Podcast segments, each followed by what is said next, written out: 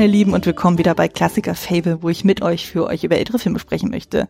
Ich bin wieder da, es ist das Jahr 2020 und der Mutterschutzurlaub ist damit jetzt auch abgeschlossen. Ich bin Anne, aka die Kostümfrau und mein heutiger Gast ist der Udo. Hallöchen. Hallo und herzlichen Dank für die Einladung. Ich habe zu danken, du hast dich ja quasi selbst eingeladen.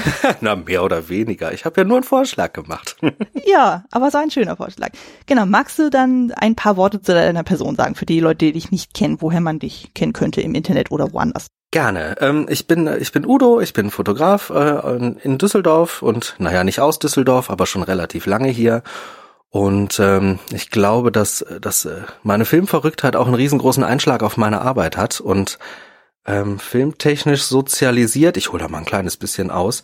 Bin ich irgendwie größtenteils durch ähm, ja damals durch meine Geschwister. Das ähm, äh, sind drei Stück an der Zahl und äh, die haben mich nah rangebracht an 80er Jahre Geschichten, an Arnold Schwarzenegger Filme, Alien Sachen, Slasher, David Lynch und den ganzen Kram. Und auf der anderen Seite durch ähm, vor allem meine Tante und meinen Onkel in frühen Jahren ähm, mit alten schwarz-weiß Horrorstreifen, Western und äh, wilden Abenteuerfilmen mit Dschungeln und so. Und äh, zuletzt zu nennen wären da meine Eltern, die ähm, vor allem mich rangeführt haben an solche Sachen wie Columbo, Mr. Moto, Raumpatrouille, Orion, Star Trek, Screwball-Komödien, Piratenfilme und eben auch Mantel- und Degenfilme. Also ähm, da kommt das Ganze her. Und ähm, ja, bei Mantel- und Degenfilme sind wir, glaube ich, direkt beim Thema, oder? Ja, genau. Das ist wunderschöne Überleitung. das wäre es abgesprochen. Großartig. Genau. Du hattest ja den Film heute vorgeschlagen. Wir sprechen nämlich heute über Die drei Musketiere. Eine US-amerikanische Buchadaption des gleichnamigen Romans von Alexandre Dumas von 1844. Und das Ganze ist so einzuordnen, so Mantel- und Degenfilm, Abenteuerfilm, Drama, aber auch Komödie. Der Film ist von 1948 und Regie führte George Sidney. Den kennt man zum Beispiel von dem Film Kiss Me Kate. Und genau, du hattest den Film ja auch vorgeschlagen. Mhm. Du hattest ja dann äh, etwas über Umwege, aber du hast es ja dann quasi über Christian von der Second Unit dann angeschrieben und er hat es an mich weitergeleitet. Hast du auf jeden Fall super gemacht und da hast du also ein riesen Plädoyer schon gehalten, wo ich dachte so, okay, gib dem Film auf jeden Fall mal eine Chance. Und da hast jetzt eben die Frage, was ist denn so dein Vorverständnis zum Film? Also wie bist du an den Film überhaupt rangekommen? Ja, das ist eine gute Frage. Also es kam eben gerade über meine Eltern, weil bei uns halt ähm, sehr viele alte Filme geguckt wurden. Deshalb wurde ich in der Schule manchmal ein bisschen seltsam angeguckt, wenn die irgendwie über aktuelle Dinge geredet haben und ich gesagt habe, oh ja, ich, äh, ich, ich, ich wachse hier gerade auf mit solchen Geschichten. Ähm, die haben sowas leidenschaftlich gern geguckt und gerade der ist einer, den habe ich in meiner Kindheit bestimmt alleine schon fünf, sechs, sieben Mal gesehen. Der wurde eigentlich immer geguckt, wenn der irgendwie im Fernsehen lief und ich meine, mein Vater hat den damals auch auf VHS aufgenommen. Dementsprechend ist der immer mal wieder im Player gelandet und äh, ich kann gar nicht genau sagen, wann die allererste Sichtung war, aber ich bin mir sicher, ich war wirklich sehr jung, vielleicht mit, mit acht oder sowas in der Richtung. Und ähm, der hat mich immer begleitet. Irgendwie kam der immer wieder und äh, ja, hat bei mir ziemlich viel hinterlassen, was, was einige Bilder angeht. Und genau, aber bei dir war es jetzt die erste Sichtung, oder? Ja, genau. Also ich hatte den Film so gar nicht auf dem Schirm. Ich hatte den das erste Mal davon gehört, das war im Zuge meiner Recherche für Tim Burtons Vincent, also für den mhm. Kurzfilm. Mhm. Also da hatte ich ja relativ viel zum Thema Vincent Price ja auch recherchiert und es gibt auf YouTube eine, äh, ein Channel, wo es darum geht, eben verschiedene Filme von Vincent Price zu präsentieren. Und mhm. da kam irgendwann dieser Film dann auf. Und da dachte ich dann so, huch, Musketiere, huch, war er als Regisseur, hatte ich äh, überhaupt nicht auf dem Schirm so. Und dann habe ich das gesehen und dachte ich so, ach Mensch, okay. Und dann hatte ich den so ein bisschen aus den Augen verloren. Und als du dann halt diesen mhm. Film vorgeschlagen hast, dachte ich so, okay, guckst du mal rein. Und dann kam, poppten dann diese Namen dann auch von wegen Vincent Price, Gene Kelly, Angela Lansbury und dachte ich so, hm, okay. Und dann taucht er dann irgendwann in dieser Review dieses Bild dann auf, wo Vincent Price dann so als Regier eine Katze auf dem Schoß hat und die oh, dann so ja. diabolisch dann kraut. Und dann dachte ich so, oh super, ich muss diesen Film gucken, alleine für diese Szene. Und dann dachte ich so, ja super. Also war ich auf jeden Fall schnell gehuckt. Das ist wirklich großartig. Ganz viele bekannte Gesichter und auch ganz viele Dinge, die man später in anderen Filmen und in anderen, ja nicht nur andere Adaptionen, aber auch äh, ne, sowas wie die Katze, äh, die man einfach wieder entdeckt, die man irgendwo anders auch schon mal gesehen hat. und sei es nur in irgendwelchen Bond-Filmen oder ähnlichem. Also es ist halt so ein Klischeebild, aber es fand ich großartig. Total. genau. Dann würde ich mal vorschlagen, wir gehen jetzt mal auf den Inhalt des Films ein. Du als Gast darfst das natürlich zusammenfassen und Yay. vorweg natürlich, äh, wir spoilern das Ding natürlich gnadenlos. Auf jeden Fall. Genau. Also du darfst das Ding wirklich bis zum Ende durcherzählen, wenn du möchtest. Okay, ja, ich habe mir hier so ein bisschen was zurechtgeschrieben und lasse sogar beim Ende noch äh, hier und da eine Kleinigkeit offen, so dass okay. wir dann äh, später ein bisschen drüber quatschen können. Aber ich fange einfach mal an. Mhm. Ähm, der junge Gasconia D'Artagnan, hochmotiviert, ziemlich grün hinter den Ohren, verlässt seine Heimat, um sich in Paris den königlichen Musketieren anzuschließen. Im Gepäck hat er ein Empfehlungsschreiben seines Vaters, selber ehemaliger Musketier und Freund des aktuellen Hauptmanns. Schon auf seiner Reise nach Paris gerät D'Artagnan in eine Auseinandersetzung mit Rochefort, dem Vertrauten von Kardinal Richelieu, sowie dessen Begleitung der geheimnisvollen Lady de Winter. Bei dieser ersten Gelegenheit, seine Ehre im Kampf zu beweisen, wird er von den Schergen Rocheforts kurzerhand hinterrücks niedergeschlagen und seines Empfehlungsschreibens beraubt. Kaum in der Hauptstadt angekommen, handelt sich der ungestüme Fechter drei Verabredungen zum Duell ein, ausgerechnet mit den berühmtesten Degenkünstlern unter den Musketieren Athos, Porthos und Aramis. Als die Kardinalsgarde gegen das illegale Duell einschreiten will, kann D'Artagnan den, den Musketieren seine Fechtkünste unter Beweis stellen. Begeistert nimmt das Trio ihn in ihren Freundschaftsbund auf. Bald wird die Tapferkeit des äh, Quartetts auf eine harte Probe gestellt, denn der machtgierige Kardinal Richelieu hat eine finstere Intrige eingefädelt, um Königin Anna in Misskredit zu bringen. Seine skrupellose Komplizin Lady de Winter stiehlt in Richelieus Auftrag die Juwelen der Königin, ein Geschenk ihres heimlichen Geliebten Lord Buckingham. D'Artagnan und seine Freunde können die Beute im letzten Moment wiedergewinnen und so der Königin eine peinliche Konfrontation ersparen. Verärgert über das Durchkreuzen seiner Pläne, rächt sich der Kardinal, indem er D'Artagnans geliebte Constance entführen lässt.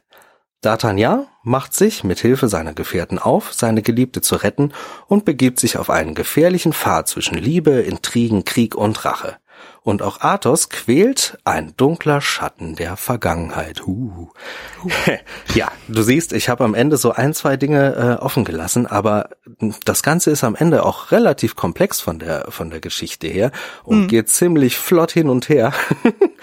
Gerade weil die Wege ja auch meistens, äh, die, die, die die ganzen Leute zurücklegen, auch wirklich kurz gehalten werden. Ja, aber ich denke, für einen ersten Überblick sollte das schon mal reichen.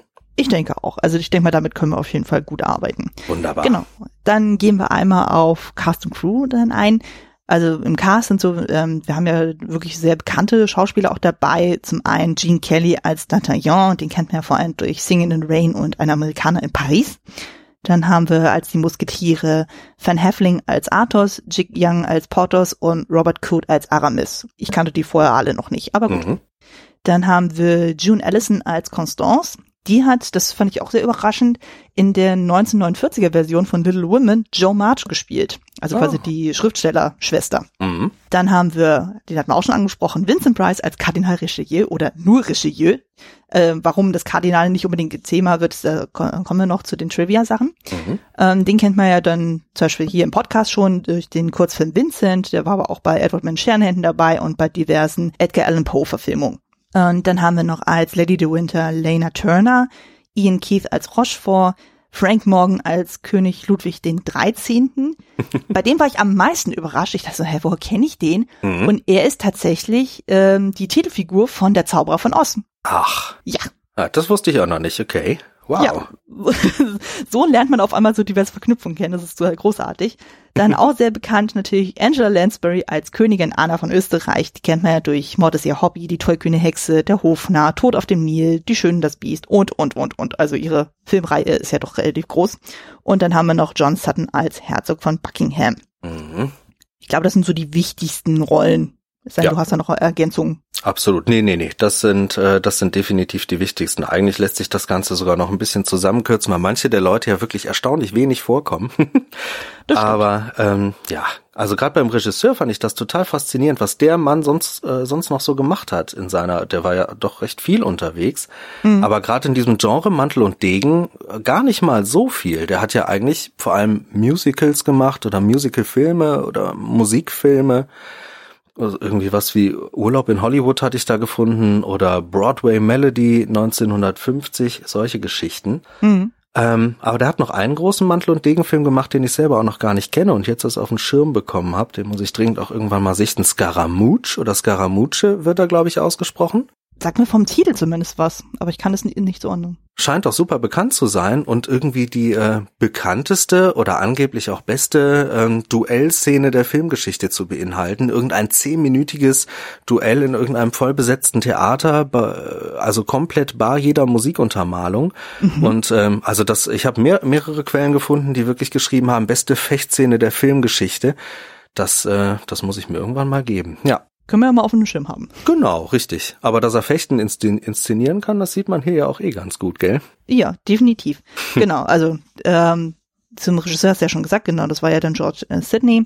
Genau. Wir haben dann noch äh, als Drehbuchautor den Robert Autry, der hat sich als Vorlage eben den Roman von Alexandre Dumas genommen. Der hat zum Beispiel auch ähm, Der Graf von Monte Cristo geschrieben und Der Mann mit der eisernen Maske. Mhm. Und ähm, genau noch so ein paar andere Departments. Also Kamera führt äh, Robert H. Plunk, der war auch zum Beispiel bei Little Women von 1940 dabei. Das Kostümbild stammte von Walter Plunkett, der auch vom Winde verweht und Sing in the Rain gemacht hat. Mhm. Bei der Maske haben wir Jack Dawn, Larry Germain und Sidney Gilliaroff. Und der eine war dann zum Beispiel auch bei Zauber von Oz dabei, der andere bei Sing in the Rain. Bei Szenenbild haben wir Malcolm Brown und Cedric Gibbons. Die waren zum Beispiel auch dabei bei Zauberer von Oz und eine Amerikaner in Paris. Und die Musik stammte von Herbert Stoddard. Also bis auf Plunkett kannte ich jetzt auch keinen so richtig aus mhm. der Regel. Aber ich glaube, das sind die wichtigsten Departments. Mhm. Ne? Genau, dann kommen wir jetzt mal zu einem nächsten Punkt. Normalerweise würde ich ja jetzt im Podcast ja relativ viel über Produktionsgeschichte machen, aber dadurch, dass ich jetzt frisch Mama bin und ich sehr genau gucken muss, wie ich meine Zeit investiere in Recherche, dachte ich mir, okay, äh, knappen wir das mal ein bisschen zusammen und äh, machen quasi die Creme de la Creme daraus. Und zwar, dass dann jeder einfach mal seine Lieblingstrivia präsentiert. Was wären denn so deine Lieblingsfakten über diesen Film? Hm, na, erstmal ist mir aufgefallen, äh, auch mehrere Quellen belegen, dass das dass, ähm, quasi Gene Kellys favorisierte Nicht-Musical-Rolle ist, dass er da öfter sehr positiv drüber gesprochen hat. Und ähm, in dem Zug ist mir auch aufgefallen, dass der auch mit dem Regisseur noch mehrfach zu tun hatte. Also nicht nur jetzt bei dem Film, sondern ich glaube, die haben noch zwei oder drei weitere Musicalfilme oder Musikfilme ähm, zusammen gedreht. Irgendwie bei Urlaub in Hollywood scheint auch mit dabei zu sein oder Thousands Cheer aus dem Jahre 43, den ich auch, also ich kenne die alle nicht, muss ich gestehen. Gerade mhm. Musicalfilm ist bei mir jetzt auch nicht äh, nicht stark vertreten im Regal. Aber es gibt so schöne Perlen dazwischen. Ja, das glaube ich, das glaube ich total. Kennst du wenigstens in the Rain? Ähm, ja, den kenne ich sogar. Ja, genau. immerhin. Immerhin. Mhm. Da ist ja schon mal ein wichtigen Klassiker dann.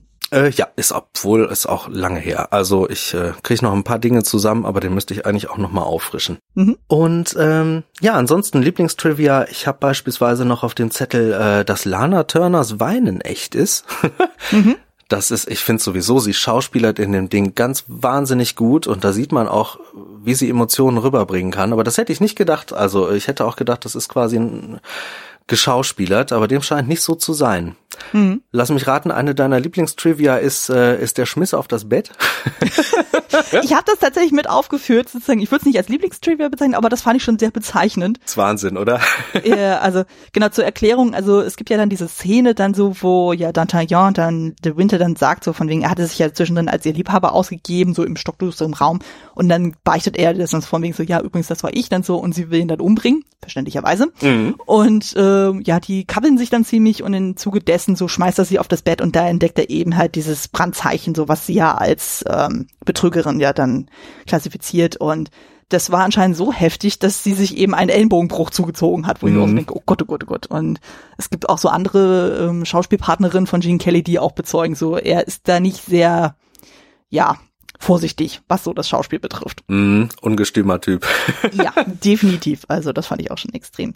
Total. Ähm, ich glaube, ja. ich habe als äh, richtige Lieblingstrivia, aber als Punkt Nummer eins dabei, dass sich äh, Lana Turner und Vincent Price immer gegenseitig, ja, im Englischen sagt man Practical Jokes gespielt haben. Ich weiß mhm. gar nicht, gibt's dafür einen deutschen Begriff? Ich glaube nicht. Also ich wüsste jetzt nicht, wie man das vernünftig übersetzt dann. Überhaupt nicht. Hier würde man halt sagen, irgendwelche Scherzartikelgeschichten. Aber das, was die gemacht haben, geht noch viel, viel weiter irgendwie. Die haben sich also regelmäßig so heftige Practical Jokes zugespielt, dass äh, Gene Kelly irgendwann auch völlig ausgerastet ist und die beiden angebrüllt hat, dass sie das doch bitte mal sein lassen. Haben sie aber nicht. die haben immer fröhlich weitergemacht. Und ich habe mal ein bisschen recherchiert. Das liest man bei Vincent Price total oft. Es gibt auch was, äh, einen Dreh, den er hatte mit Basil Rathbone, wo er das auch gemacht hat. Und ich habe habe mhm. auch gesehen, ich glaube zu der Rabe war das, äh, da hat er das auch mit äh, Peter, ja, wie wird er ausgesprochen, Lore, Lore? Ich glaube Lore. Lore, genau. Die haben sich anscheinend auch wirklich die, die heftigsten Streiche gespielt. Also ziemlich cool. Das merkt man aber auch bei der Chemie, finde ich, zwischen Lana Turner und Vincent Price in dem Ding, oh ja. dass die total gut funktionieren. Ja, auf jeden Fall. Also mhm. da gebe ich dir definitiv recht. Mhm. Genau. Ähm, ich würde dann noch so ein paar Sachen ergänzen. Zum Gerne. einen fand ich das sehr spannend, dann so, dass ähm, Gene Kelly sich mit diesem ähm, Film dann erhofft hatte, bei dem Studio MGM dann ein, eine Musical-Version von Cyrano de Bergerac äh, durchzukriegen. Mhm. Ähm, ja, es hat aber dann nicht so funktioniert, obwohl Kelly sie dann wirklich jahrelang damit nervte. Und ähm, ja, es kam dann letztendlich nie dazu. Auch interessant war dann, ähm, du hattest ja immer wieder von Kardinal Richelieu gesprochen. Das Interessante ist aber, er wird nie als Kardinal bezeichnet, mhm. weil das Studio hatte tatsächlich Panik davor, dann diese doch sehr äh, böse Figur dann so mit der Kirche in Verbindung zu bringen und äh, die hatten dann Angst, wenn sie diesen Fi äh, Film zeigen, obwohl das ja eigentlich im Buch genauso ist, dann so, ihn dann eben als äh, Figur der Kirche darzustellen. Deswegen mhm. haben sie ihn immer nur als Minister dargestellt oder überhaupt keinen Titel genannt. Komischerweise sämtliche Inszenierungen von dem äh, Stoff haben trotzdem ihn weiterhin als Kardinal bezeichnet. Es hat nie jemand irgendwas äh, von der Kirche dann dazu was gesagt. Mhm. Also von daher war es anscheinend unbegründete Sorge. Das nehme ich auch an. Also gerade bei der Buchvorlage, die ja auch so bekannt ist und auch damals schon, die wurde ja auch schon mehrfach verfilmt und äh, viel besprochen. Ich glaube, das hat die Kirche dann auch einfach nicht mehr so sehr gekratzt. wer weiß, wer weiß. Auf jeden Fall ähm, war das auch sehr, sehr spannend. Ähm, Genau, ich hatte vorhin auch Singing in the Rain angesprochen ja. und da ist das Lustige, dass tatsächlich Filmmaterial aus die drei Musketiere in Singing in the Rain auftaucht. Stimmt, ja.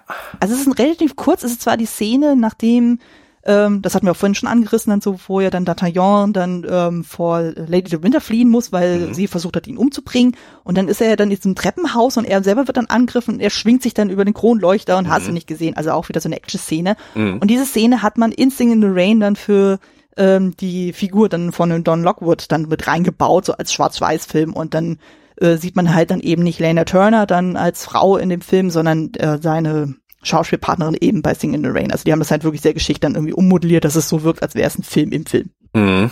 Wahnsinn, ja. Fand ich auch sehr, sehr charmant. Genau, das sind eigentlich so die wichtigsten Trivias, die man eigentlich kennen könnte. Es gibt noch ein paar andere, aber ich dachte mir so, jetzt haben wir wirklich so die Creme de la Creme. Auf jeden Fall. Aber ich habe noch auf dem Zettel, wusstest du, wie der, wie der Regisseur den Film eigentlich ursprünglich ausgelegt hat? Also was er sich so zurechtgelegt hat, wie er den angehen möchte? Ja, ja, das fand ich auch total absurd, aber du darfst es gerne erzählen. Das ist Wahnsinn, gell? Also eigentlich hat er den geplant als eine Art Western mit Kostüm und ähm, also gerade das, das, äh, also die Duellszenen schon als pure Choreografie, aber mhm. eben alle Kämpfe und auch gerade diese Reisen als Western. Und wenn man das im Hinterkopf hat und den Film darauf sieht, das stimmt total. Also da ja. sind ganz, ganz viele Western-Elemente drin und äh, gerade von der Inszenierung, was diese diese ähm, Kriegsszenen äh, im, im, im letzten Drittel angeht, Wahnsinn. Also wirklich genau, genau auf den Punkt getroffen. Hm. Hat, hatte ich vorher überhaupt nicht so auf dem Schirm. Aber wenn man es einmal weiß, super spannend. Auf jeden Fall, auf jeden Fall. Genau, dann noch so ein paar kleine Facts noch zum Release des Films. Äh, der Film feierte am 19. Oktober 1948 in den USA Premiere und in Deutschland kam er doch etwas später, und zwar erst am 1. Äh, 1. September 1950. Mhm. Und das Einspielergebnis lag bei über 8,4 Millionen US-Dollar. Im Vergleich dazu, das Budget lag bei 4,4. Also mhm. demnach war es auf jeden Fall ein erfolgreicher Film. Ähm, Awards gab es dann im Endeffekt nur eine Oscar-Nominierung und zwar für die beste Kamera in der Kategorie Farbe. Also damals wurde noch unterschieden zwischen Farbe und Schwarz-Weiß. Ähm, der verlor aber gegen Johanna von Orleans. Und heutzutage, so von, äh, von den Reviews hier, bei der IMDb äh, liegt der Wert bei 7,2 von 10 Sternen und bei Letterbox liegt er bei 3,4 von 5 Sternen. Also eigentlich ziemlich gut. Ja, ziemlich solide, ganz genau. Ja. Im gleichen Jahr waren ja dann, also ich, ich habe mehrfach gelesen, dass er mit als erfolgreichster Film des Jahres gilt und ich habe mal geguckt, was es noch so an Filmen in diesem Jahr so gab mhm. und der hatte schon wirklich namhafte, ähm, ich sag mal Gegner, prominente, prominente andere Filme, die auch eigentlich sehr groß waren, sowas wie Hitchcocks Cocktail für eine Leiche lief in dem Jahr oder Key Largo, hier mit Humphrey Bogart, ähm, mhm. Red River mit John Wayne und äh, Der Schatz der Sierra Made lief auch im im, im gleichen Jahr. Also das sind schon alles Vertreter, die doch äh, größer sind. Wow. Ja, definitiv. Hm. Genau. Dann kommen wir auch schon direkt zum persönlichen Eindruck des Films. Ähm, wie gefiel dir denn der Film insgesamt? Oder du hattest ja quasi dann, als du dann den Film vorgeschlagen hast, ja schon ein ziemlich langes Plädoyer dann geschrieben. Aber du darfst gerne nochmal so in Podcast-Form nochmal ausführen, so was dich eigentlich an diesem Film so fasziniert, begeistert oder irritiert. Oh Mensch, ja, da gerate ich immer ins Schwärmen, weil ich den Film wirklich, wirklich liebe. Ähm, und das liegt an ganz, ganz vielen unterschiedlichen Dingen. Also, ja, wo fängt man da an? Ich habe hier äh, Zettel, zettelweise, zettelweise Dinge. Ich glaube, das erste, was mir immer einfällt, wenn mich Leute fragen, warum findest du diesen Film toll, ist, weil ich, äh, weil ich sehe, durch wie viele Filmgenres der durchgeht, ohne dass es einen stört, ohne dass es einem äh, beim ersten Mal oder zweiten Mal gucken direkt auffällt sondern es reißt einen so mit. Der fängt an am Anfang des Films, ähm, wenn er, wenn D'Artagnan quasi loszieht ähm, und äh, seine ersten Begegnungen hat und wenn es halt äh, sich auf diese Duellszenen äh, hinzuarbeitet, das ist alles eher ja Fachkomödie, Slapstick, natürlich ein bisschen mit dem Historienstoff drinne, aber eigentlich ist es wirklich eine reine Komödie, gerade wie er spielt. Erinnert mich gerade in dem Anfang total an an einen jungen Johnny Depp, der irgendwie hier in ähm, na wie heißt der Film gerade? Mit ähm, hier Schwarz-Weiß Biografie Ed Wood? Ja, ganz genau richtig, wie wie wie er den jungen Ed Wood spielt, immer mit den aufgerissenen Augen und diesem naiven Charme oder ähm, erinnert mich teilweise auch an Jean Dujardin in USS 117. Also dieses naive und hey, ich gehe in die Welt raus, ich kann alles schaffen und ich habe vor nichts Angst. Das finde ich halt total spannend. Danach entwickelt sich der, der Film direkt in eine Art Akrobatik und Mantel- und Degenrichtung. Dann kommen die, die Fechtkämpfe, dann wird das Ganze relativ schnell und driftet dann immer weiter ab ähm, ins Fach von Politik, Intrige, irgendwie Ränkespiel. Danach kommen wir ins Liebesdrama rein und arbeiten uns in Richtung Western und Krieg vor. Irgendwie spielt da rein ja auch noch so eine Art Buddy-Movie, würde man heute sagen. Das hätten die damals jetzt so nicht, aber ist da auf jeden Fall auch mit drin, so diese, diese, diese Verbrüderungen von, von den Musketieren und D'Artagnan und auch zwischen den Leuten untereinander. Und danach entwickelt sich das in immer düstereres Ding und wird so eine Art Rachedrama, hat auch Gefängnisanteile mit drin und wird am Ende schlussendlich eigentlich zu einem richtigen Drama, das nochmal gebrochen wird durch ein bisschen Komödie. Also ich finde, dieses ganz, wie, wie, wie er durch diese Genres durchgeht, finde ich unglaublich faszinierend. Das machen ganz wenige Filme in dieser Vielfalt.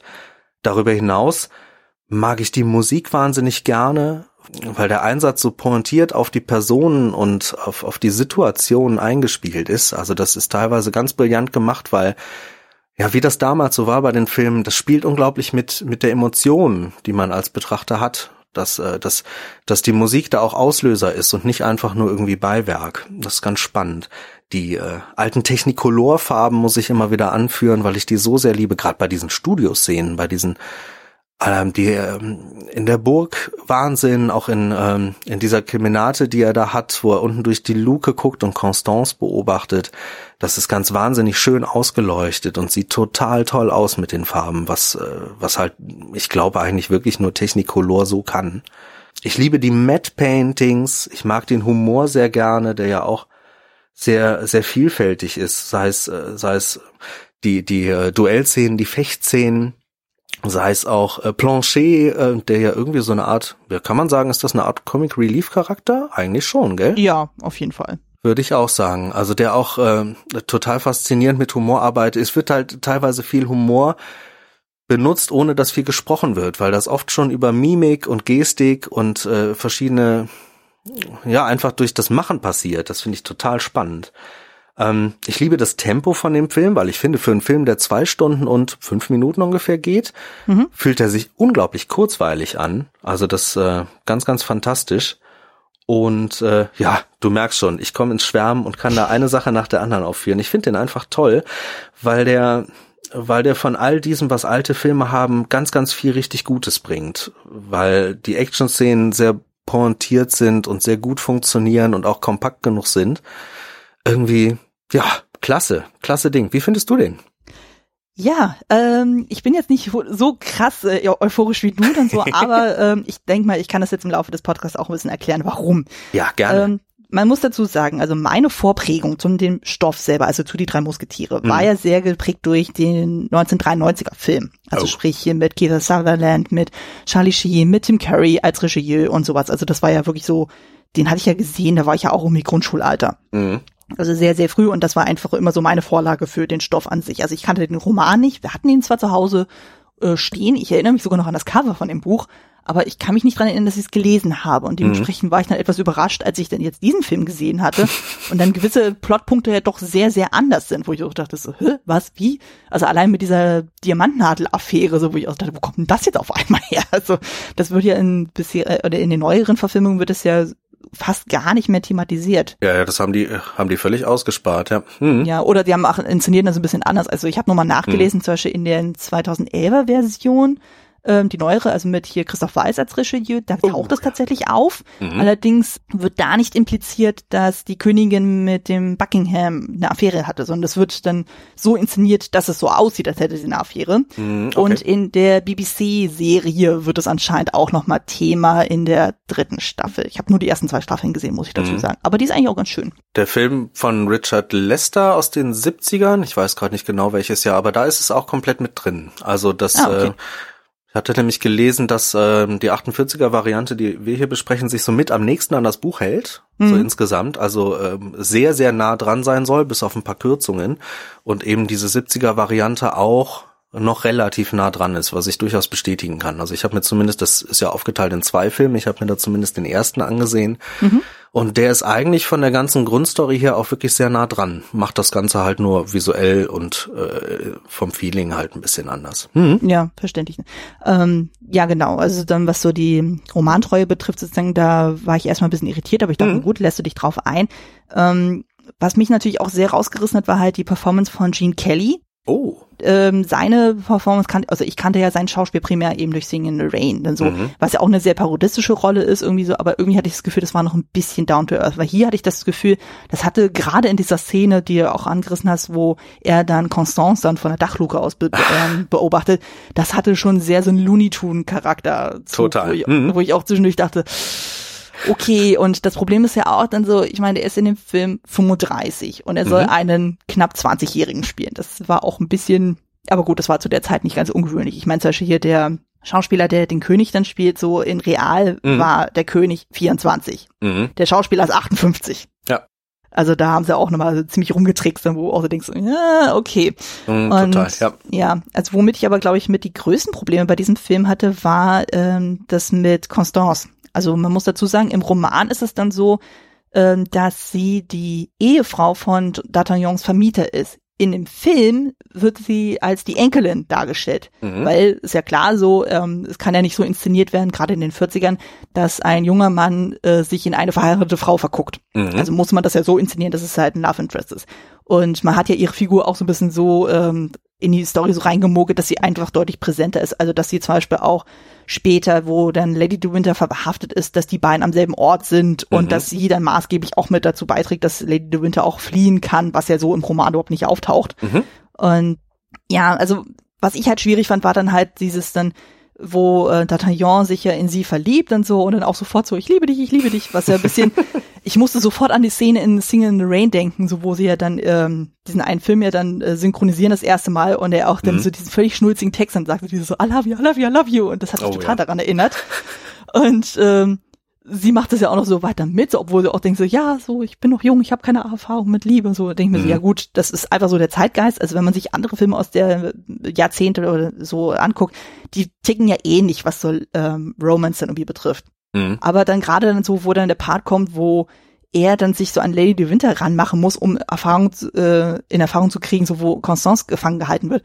Und er dann von einem Moment auf den nächsten in sie verknallt ist und so, dachte ich auch was, und so, äh, okay. Ich meine, klar, es wird ja ein bisschen damit gespielt, so dass ähm, Lady Winter halt total die Verführerin ist und ja, überhaupt ja, ja. so. Und dann, ja, also das konnte ich noch so weit einsehen, aber dadurch, dass dann, äh, dann gibt's ja dann die Szene, wo Constance von mir nicht sehen ist, dann auf einmal dann wieder befreit wurde. Mhm. So von so, ach übrigens, die Königin hat mich befreit und äh, D'Artagnan dann so, lass uns heiraten. Und wo man das Gefühl hat, so, das macht er jetzt eigentlich nur aus dem schlechten Gewissen, oder? Mhm. Also das kam extrem komisch rüber. Ich glaube, heutzutage würdest du es so nie inszenieren. Nein, nein, das auf keinen Fall. Also das ist schon ein totales Kind seiner Zeit und ich kann die Kritikpunkte auch völlig verstehen. Ist die Frage, hättest du die Kritikpunkte wie mit Constance zum Beispiel und seinem Alter, hättest du die auch gehabt ohne Vorerfahrung über den Stoff, wenn du ihn einfach so zum ersten Mal gesehen hättest? Ähm, das ist eine gute Frage. Mir ist es als Kind, als ich es äh, die ersten Male gesehen habe, mir ist das ja nie aufgefallen, weil ich den Urstoff nicht kannte, keine andere mhm. Adaption kannte und für mich war das dann immer normal. Also ist einfach, ja. äh, für mich ist das dann genau die Geschichte. Also ich glaube, wenn man mhm. da zum allerersten Mal rangeht und wenig Vorerfahrung mitbringt, ich meine, okay, irgendwas bringt jeder mit, ne? Weil man das auch bei Simpsons und Konsorten und das ist ja halt überall vertreten, klar. Ja. Aber wenn man das mal zur Seite schiebt und den Film einfach nur mal in einer, in einer eigenen Kapsel betrachtet, funktioniert das eigentlich teilweise wieder recht gut mit den Voraussetzungen der 40er halt im Hinterkopf. Also dass er dann da auch sich, äh, sich über die ähm, über die Dienerin dann an Lady de Winter ranmacht und sowas, das ist natürlich auch, ja, da, da, den Kritikpunkt verstehe ich vollkommen. Aber ich glaube, dass die Geschichte mit Constance zur Dramatik eigentlich relativ viel beiträgt, wenn man den Film mal ganz allein betrachtet. Mhm. Also ich kann, ich kann auf jeden Fall verstehen, warum sie das so inszeniert mhm. haben, eben aufgrund des Zeitgeists und dass man sagt, okay, dass man äh, die Figuren einfach ein bisschen mehr etabliert, weil eben, ich glaube hier die June Allison, die wird ja glaube ich schon direkt dann bei den ähm, beim Opening, glaube ich, als drittes oder viertes genannt. Also mhm. die wird schon ziemlich hoch im Ranking genannt. Das ja. ist sowieso total lustig bei dem Film, dass dann gar nicht Gene Kelly als erstes genannt wird, sondern Lena Turner, also Lady de Winter. Obwohl die eigentlich von der Figur ähm, deutlich unter den äh, Musketieren dann ist. Das fand ja. ich auch interessant. Also dass dann zu der Zeit dann auch viel mehr drauf geachtet wurde, welcher Name zieht denn mehr. Ja, und äh, heute genauso. Ich habe hier gerade die DVD-Hülle in der Hand und äh, erster Name, der draufsteht, ist Lana Turner, zweiter mhm. Name, der draufsteht, ist Gene Kelly und dritter Name ist June Allison. Ah, okay, dann ist es sogar die dritte dann so. Ja, ja genau. Absolut. Und dann kommen erst die anderen alle. Wahnsinn. Also das, äh, das, das merkt man also auch heute bei den bei den Materialien, die es da gibt. Ich meine, ne, es gibt ja, glaube ich, nur die DVD-Veröffentlichung. Äh, da sieht das immer noch genauso aus. Hm. Mhm. Das stimmt auf jeden Fall. Ja, also das waren halt so ähm, die Sachen, sind, die mich eigentlich so ein bisschen gestört haben. Also ich mhm. gebe dir auf jeden Fall recht, so was so die ähm, Inszenierung der ähm, Duelle dann zum Beispiel betrifft, das fand ich auch super. Mhm. Das hat mich äh, auf jeden Fall sehr begeistert. Also man merkt ja auch dann so, dadurch, dass zum Beispiel Gene Kelly ja auch so, ja auch professioneller Tänzer dann noch war, das merkst du einfach auch. Ja. Da hat er einfach wirklich dann äh, eine sehr gute Kontrolle über seinen Körper, sozusagen, mhm. und auch da, was er da an Seitos und Hasse nicht gesehen alles macht. So, das ist schon, Wahnsinn, ja. Das hat mich auch sehr an die Braut des Prinzen erinnert. Mhm. Fand ich auch großartig. Ja. Und äh, also das machte auf jeden Fall auch viel Spaß. Und äh, ja, also diese Tonalität, was du auch gesagt hast, dieses äh, am Anfang doch sehr komödienhafte. Ich musste manchmal ein bisschen so an Mel Brooks denken. Stimmt. Also so ein bisschen mhm. so ein Vibe davon.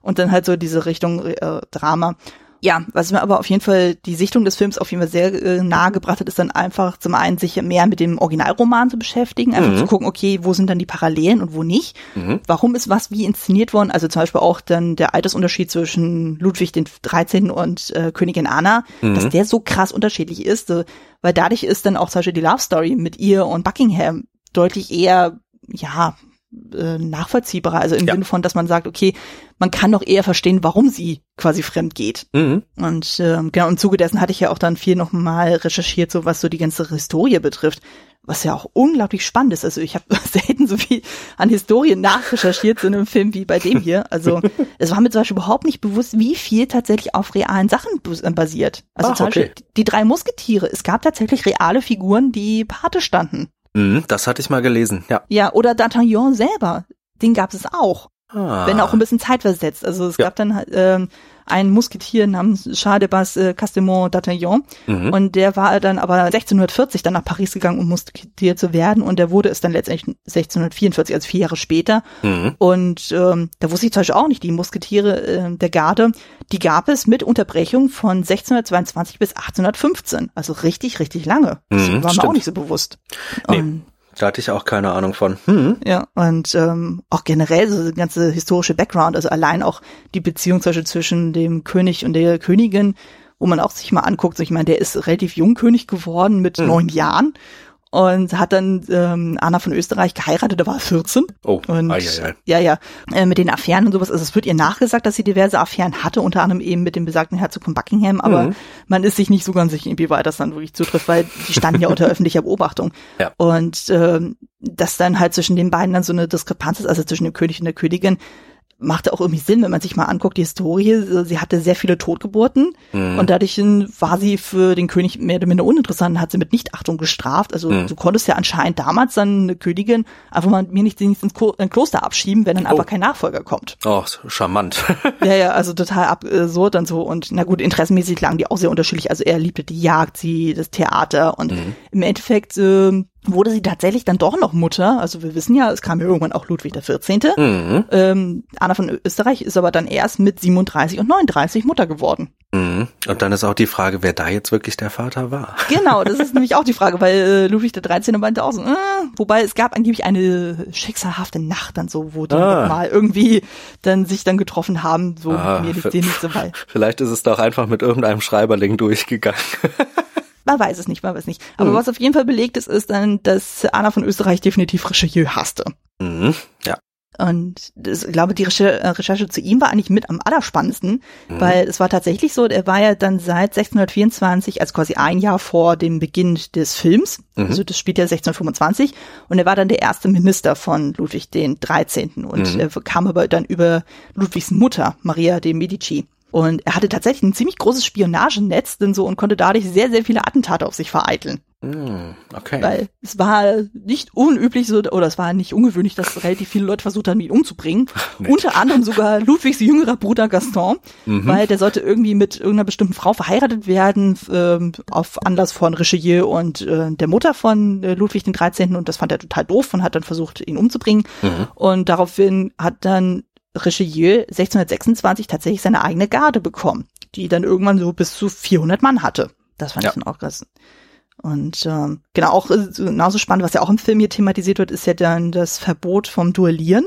Das wusste ich gar nicht, dass es das tatsächlich gab. Also es war tatsächlich so, dass dann die Königsgarde und Richelieus Männer sich ja ständig irgendwie bekriegten, weil das Problem war einfach, Richelieus Leute wurden zwar besser bezahlt, mhm. aber die Königsgarde war einfach anerkannter. Also die ja. hatten einfach den besseren Ruf und dadurch haben sie sich natürlich ständig gekabbelt und dann gab es natürlich dann im Juni 1626 dann auf königlichen Befehl dann ein Duellierverbot unter Todesstrafe. Aber, was ich auch total absurd fand, war dann Kämpfe, die zur Verteidigung der Ehre stattfanden, die wurden toleriert. Das war dann in Ordnung. Das hat man noch durchgehen. Was?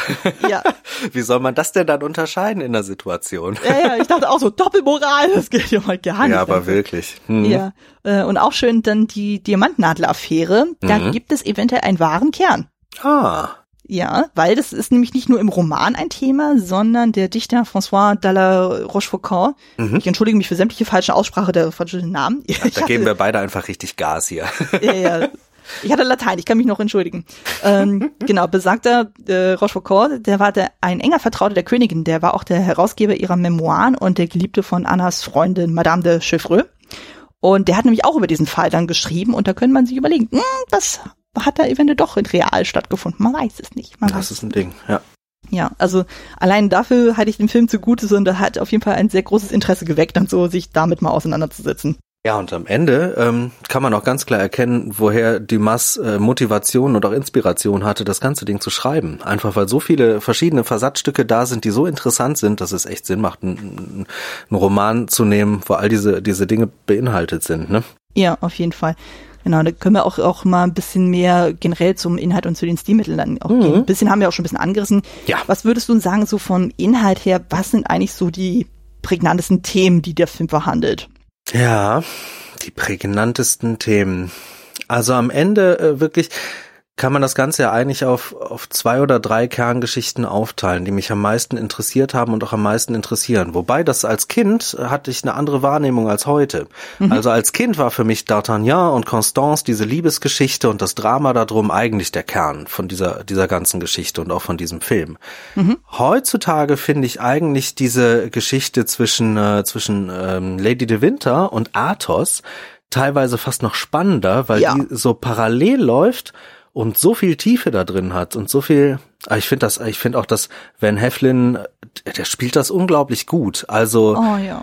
diese diese Trunkenheit, diese diese innerliche, der, der ist so zerrüttet der Mann und trotzdem also so ein guter Freund und so ein guter Begleiter und der trifft so viele Entscheidungen in diesem Film, ohne dass er das mit anderen bespricht. Die macht er für sich selber und teilt davon immer nur, nur Anteile. Ja, das ist vollkommen beeindruckend. Da kriege ich manchmal richtig Gänsehaut. Also auch, mhm gerade diese Schlussgeschichte mit dem Henker von äh, von Lil, oh, da, äh, Wahnsinn. Also da da packt's mich dann packt's mich dann völlig, weil dann nicht nur die Bilder da reinspielen, sondern man merkt doch richtig, wie zerrissen dieser Mann ist.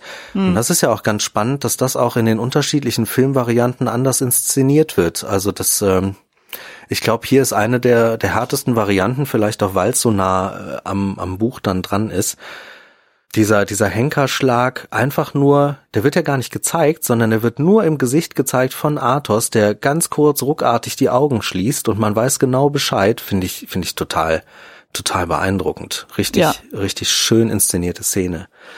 Ja, im Endeffekt sind das so die ähm, die zwei Kernthemen. Dazu äh, ja Richelieu, die ganzen Ränkespiele, ich mag das. Also politische Intrigen, das hat mich schon immer irgendwie gereizt. Normalerweise eher in in anderen Filmen irgendwie die, die drei Tage des Kondor oder sowas, ne? Also so 70er Jahre Verschwörungssachen ähm, mag ich sehr, sehr gerne. Und auch hier spielt das ja viel mit rein, solche Ränkespiele. Und ich mag da auch diese Zofe, die eigentlich, glaube ich, nie ein Wort sagt von Lady de Winter, also nicht die, in die D'Artagnan sich da kurz, also an die er sich daran macht, sondern diese, nee, das ist gar nicht, äh, das ist die Kammerzofe von, von der Königin, ne? Ja, richtig. Genau, und die ist wiederum Spionin von Richelieu. Richtig, genau. Finde ich auch total spannend, weil sie das auch nur über Gesichtsausdrücke macht und äh, äh im Endeffekt nur, nur da ist, kurz zu sehen ist und man sofort versteht, was da Sache ist, sofort versteht, was gemeint ist und auch ihre Rolle direkt nachvollzieht. Also sie ist da schon von der Aufmachung her, vom Gesicht her, von der Schminke.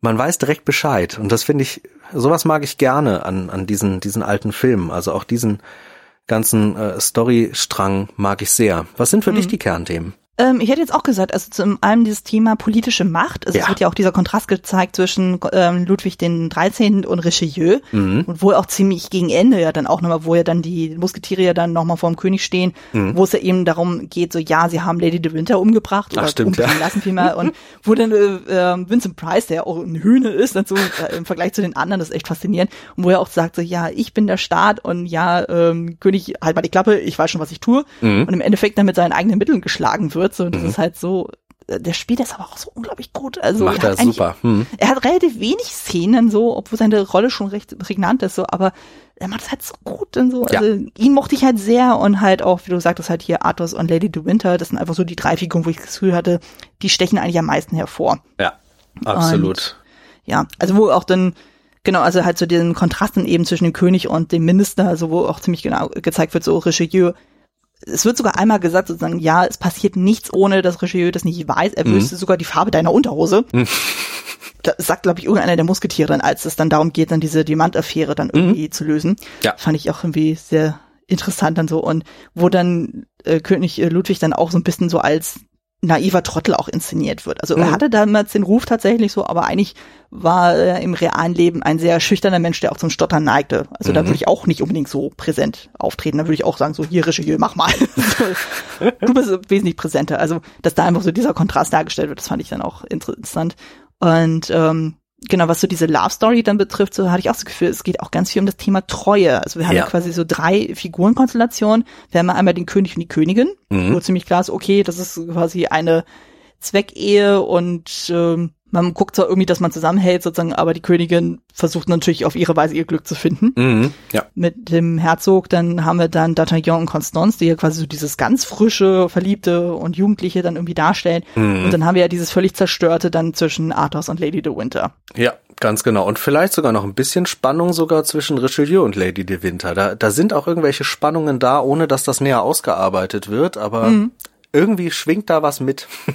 Ja, genauso zwischen Richelieu und der Königin. Also da ist ja auch, auch irgendwas, wo man auch, auch hört, so, na, was ist denn da los? Mhm. Also da finde ich das halt auch sehr, sehr spannend, dass man da auch guckt, wie funktionieren diese äh, Love-Interest-Beziehungen. Mhm. Ja, total. Ja, wobei, wie du auch so schön sagtest, also gerade die zwischen Arthur und Lady de Winter, die ist einfach so mit am tragischsten dann auch. Mhm. Weil zum Beispiel dann Arthur ist ja die ganze Zeit davon ausgegangen, so seine Frau, die ihn quasi damals betrogen hat, also ähm, er hat ja quasi irgendwie kurz nach der Hochzeit erst erfahren, dass sie ja eben diese, ähm, diese Lilie als Brandzeichen mhm. ja hat. Ja. Und äh, er sich ja dann auch danach auch nicht mehr sicher war, war das alles nur Scharade dann so, mhm. bevor sie geheiratet haben.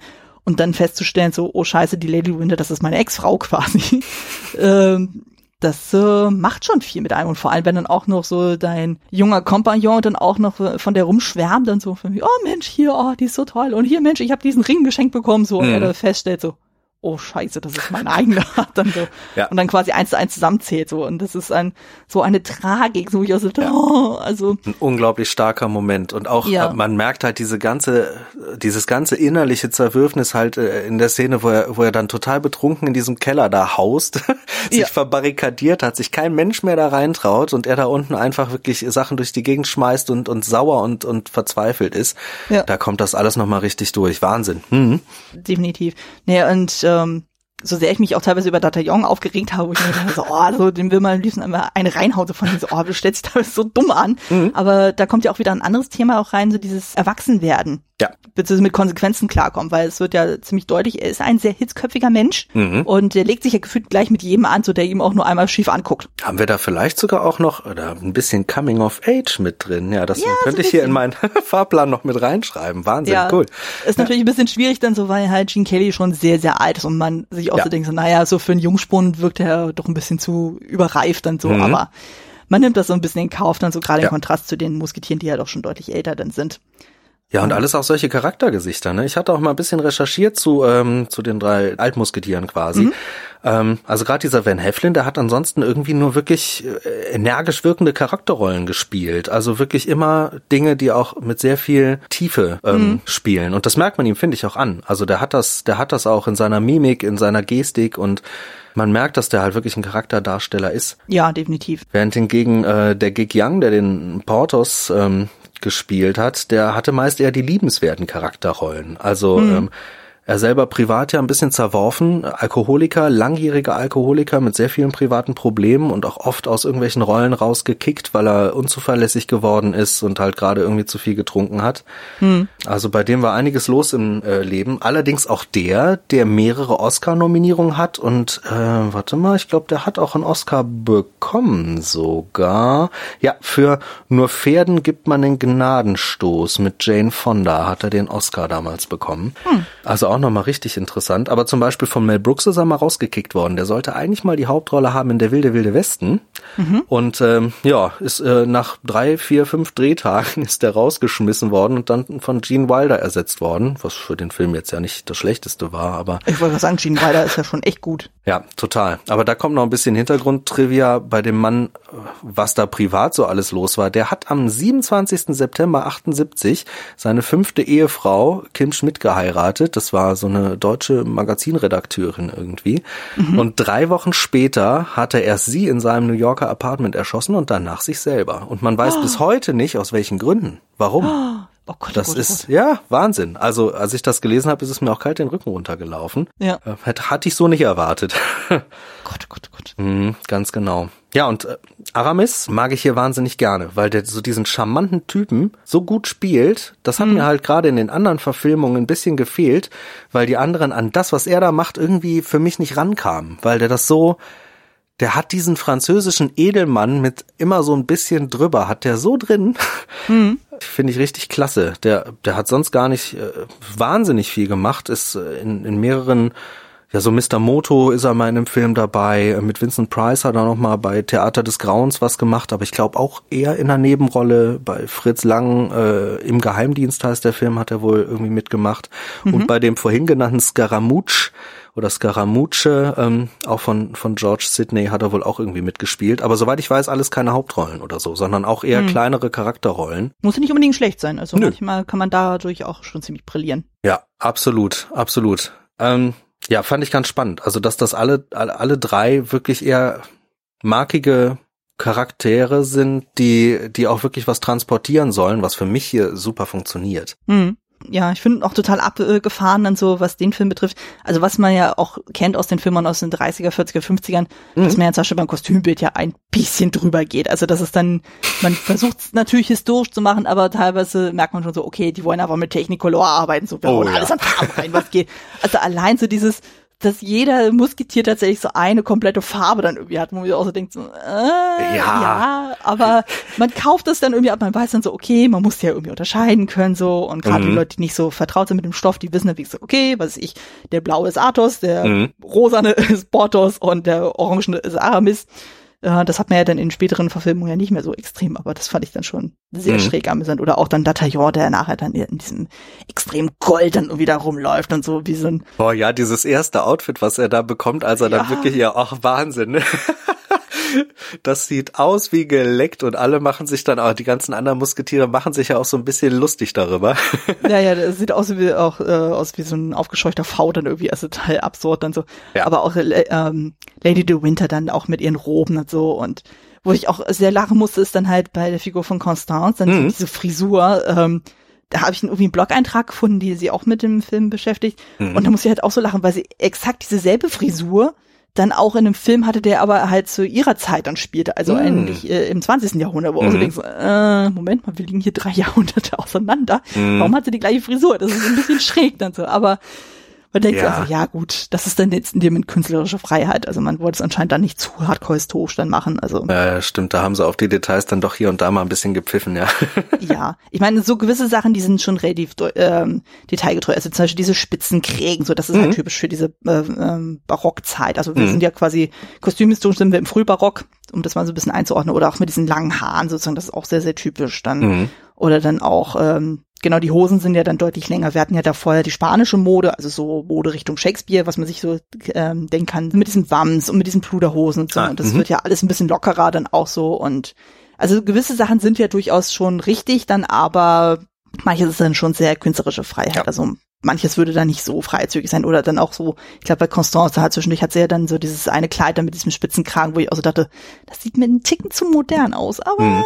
naja, anyway, also es ähm, passt schon ja. irgendwie und man denkt sich ja so, ja gut, man will ja auch ja keine historische Doku dann drehen, sondern nee. man macht dann einfach wirklich einen Film sozusagen und das ist ja ein künstlerisches Medium für sich. Von daher kauft man den das ja durchaus ab. Total. Und man merkt im Film ja auch an allen Ecken und Enden an, dass es denen auch nicht um Detailtreue geht, sondern vor allen Dingen wirklich um einen puren Unterhaltungsfilm, der einfach ja. wirklich mitreißen, unterhalten möchte, der auch versucht halt mit Humor da einiges, einiges rauszuholen, was ja, ne, also was auch in der Zeit, äh, so, so hätte teilweise naja kein Mensch gesprochen, wie die das hier in dem Film tun. Hm. Aber ähm, ja, das funktioniert, funktioniert halt trotzdem als Unterhaltungsfilm dann doch wieder sehr gut. Ja, und bei den Kostümen ist das im Endeffekt dann auch so, dass sie dann das alles ein bisschen zurechtgebogen haben. Habe ich gelesen irgendwo, dass das äh, am treuesten sein soll in dieser 70er Verfilmung von okay. von dem von dem Lester. Aber ne, da bist du die Fachfrau. Guck irgendwann mal rein. Ich bin gespannt, was du da zu den Kostümen sagst. äh, vielleicht sind die näher dran. Ich ich ich glaube das nur so halb. Ja, ja, also mhm. ich meine, heutzutage, so wenn man sich so Sachen anguckt, so das, ähm, ich hatte das neulich jetzt auch mhm. wieder mitbekommen, wo sie irgendjemand echauffiert hatte, ich glaube, zu dem aktuellen Little Women Film. Oh ja. Auch irgendjemand mhm. meint von mir so, ja, äh, es geht ja mal gar nicht, warum hat der Film Oscar bekommen, das ist überhaupt nicht historisch korrekt, wo ich mir Ach ja, Mensch. ja, bei manchen Sachen bin ich dann auch ein bisschen knauserig, so, aber bei manchen Sachen denke ich mir so, ah, draufgeschissen, das passt schon. Ja, richtig. Es sind ja auch immer noch Filme, die vor allem Spaß machen sollen irgendwie ja. und nicht eins zu, es sind ja keine Dokus, also. Ja, ne? also wo ich glaube, äh, wo ich das am wenigsten verziehen habe, war ja zum Beispiel bei der damaligen Robin Hood Serie, die ja glaube ich mhm. auf Super RTL lief und sowas und wo dann irgendwie ich glaub, Ach, diese moderne, ne? Ja, ja, genau, oh, ja, ja. wo dann mhm. Lady Marian dann zum Beispiel dann Camouflage trägt. Um Himmels Willen, okay. Da, da, bin ich völlig vom Glauben abgefallen, wo ich dachte, okay, ich bin in vielen Sachen tolerant, aber das geht ja mal gar nicht. Nee, also, nee, nee, okay, das muss nicht sein. das war dann schon sehr, sehr drüber. Oder dann auch jetzt äh, neue Robin Hood auch, so da hatte auch jemand, äh, ich weiß nicht mehr, wer das war. Ich glaube, es war sogar Christian von der Second Unit, mhm. der sich auch darüber mal echauffiert hatte, von wegen so, ja, das hat dann sehr viel von diesem Irak-Szenario dann so, mhm. wo die dann irgendwie genau die gleichen Bilder benutzen, wie als würdest du einen heutigen Kriegsfilm inszenieren, aber halt versuchen, das auf Mittelalter zu äh, trimmen wo er also denkt so, äh, nee, ja, ja, nee, muss nicht ist, sein. Ist vielleicht für ein junges Publikum interessant, aber irgendwie, wenn man solche Sachen schon kennt und irgendwie was anderes erwartet, ist das total komisch. Hm. Ja, Na, es ist eben auch die Frage, für wen inszeniert man das? Und gerade wenn man guckt, hier Ende der 40er, so was äh, präsentiert man? Zum einen, das ist ja der erste Farbfilm äh, mhm. gewesen zu dem Stoff, also davor waren es ja nur die Schwarz-Weiß-Inszenierung und danach genau. kamen ja die anderen Farbfilme. Und da merkt man schon so, die wollten so richtig auf die Kacke hauen. Also ja. die wollten wirklich alles schön bunt machen. Und dann siehst du ja allein bei Lady de Winter da mit diesem knallroten Kleid dann so oder dieses schwarz-grüne Kleid dann so, die mhm. sticht einfach hervor und sieht auch echt gut aus. Also das muss man total, total, und, wirklich äh, beeindruckend. Mhm. Ja. Und äh, auch dann, was du auch schon angesprochen hast, dann die Musik, die ja wirklich sehr prägnant ist. Also, also mhm. du hörst es aber so, dann wie dann, was weiß ich, wenn dann die vier Musketiere sich zusammentun und so und dann lachen, den Hügel runterlaufen und dann hast du mhm. dann so diese schwungvolle Musik von denen so, ja, und äh, einer von alle und alle vereinen und so und super. Ja. Und oder dann diese Szenen dann so, wo dann zum Beispiel die Königin mit Buckingham dann rumturtelt und dann hörst du ja dann diese Streicher und es ist halt so super Richtig kitschig. heimelig, ja. Oh. Ja, ja, so. Oder auch denkst so, ja, also das ist halt auch wieder typisch für diese Zeit und so. Wenn man mhm. sich äh, Filme da anguckt, ist der Zeit, das ist, äh, das war einfach so mal ein Tacken drüber. Heutzutage würde man ja eher sagen, so je subtiler, umso besser. Mhm, genau. Aber da denkt man sich so, ja, das war einfach, wahrscheinlich war es auch einfach zu dem Zeitpunkt der Geschmack der Leute, die gesagt haben, wir wollen es einfach so haben, so, weil sonst äh, ist es für uns kein Kinofeeling. Ja. I don't know. Und ich glaube auch viel davon hat auch damit zu tun, dass die Leute halt damals, wenn es dann zu Hause gelaufen ist, irgendwann, ähm, dass es dann eher auf kleineren Bildschirmen zu sehen war und die Leute auch mit mehreren Leuten in einem Raum und recht weit hinten sitzen. Da muss die Emotion auch nochmal anders transportiert werden, mhm. als nur mit Bildern, was heute viel besser funktioniert, wo wir riesen Bildschirme haben und allein vom Fernseher zu Hause sitzen können. Ja. Damals, damals musste man da noch, glaube ich, auch viel mehr auf die Kacke hauen, dass das funktioniert. Mhm. Ich glaube auch dann so, aber es ist ja, irgendwie ist es auf eine gewisse Weise sehr charmant. Also ja. ich kann dem auf jeden Fall was abgewinnen. Also auch wenn ich dann so von den Plotpoints, äh, Plotpoints dann so ein bisschen mhm. Schwierigkeiten hatte, wie ich ja schon erwähnte, genau. denke ich mir so, gewisse Sachen machen auch durchaus Sinn. Also wenn man sich zum Beispiel auch anguckt, wie gesagt, das wir äh, gesagt hatten, so Constance, die ist dann halt eben nicht die Ehefrau, sondern die Enkelin, dass man ja. sagt, okay, man versucht irgendwie eine Love Story dann zu etablieren, weil mhm irgendwie ist es wichtig. Mhm. Oder auch, Obwohl die Love Story, äh, die gibt's ja auch äh, in einer anderen Variante mit als Tochter. Also ich glaube, die ist eigentlich in fast allen Varianten, ist die auch mit drin.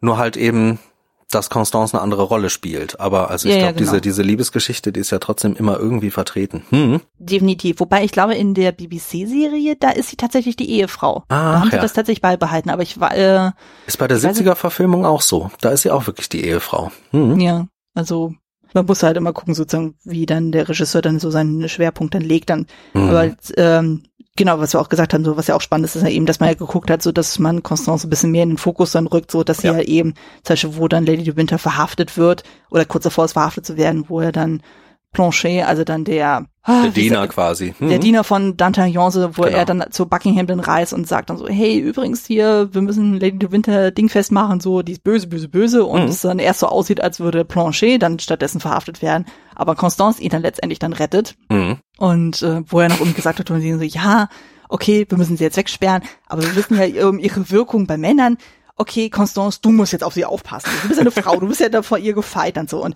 allein diese Inszenierung von Lady to Winter ist ja auch mhm. so geil, wie sie ja dann in diesem äh, ich weiß nicht, was für ein Zimmer sie ist, auf jeden Fall ist sie da in einem Zimmer und dann fängt sie an zu beten und so und ja. dann siehst du halt durch die kleine Tür und Constance so ist so hin und her gerissen, so von den, hm, hm, hat sie vielleicht doch irgendwie ein schlechtes Gewissen. Ja, ja. Und dann siehst du dieses diabolische, deine Fenster reißen auf und es ist Gewitter und das, äh, die Haare fehlen. Also, also es ist halt so Dramatik pur. da, da kommen wir halt auch auf die Stilmittel, weil sie dann auch komplett anders gezeigt wird als im Rest des Films. Sonst wird sie am Anfang immer mit so einem, also erstmal massiv geschminkt, was auch sehr gut aussieht und dann noch so ein massiver Weichzeichner vor der Linse. Linse, hm. dass das richtig butterweiches Bild ist und dann später in dieser Gefängnisszene oder in dieser Burgkammer-Szene vollkommen ungeschminkt und also äh, sie sieht ja wirklich äh, kein Weichzeichner mehr drauf, alles richtig richtig heftig ausgeleuchtet. Das ist ein ganz anderes Bild, als sie, als sähe man eine ganz andere Frau. Ja, definitiv. Hm. Und auch, äh, was mir auch in dem Punkt noch auffällt, du siehst ja in dem ganzen Film fast kein Blut.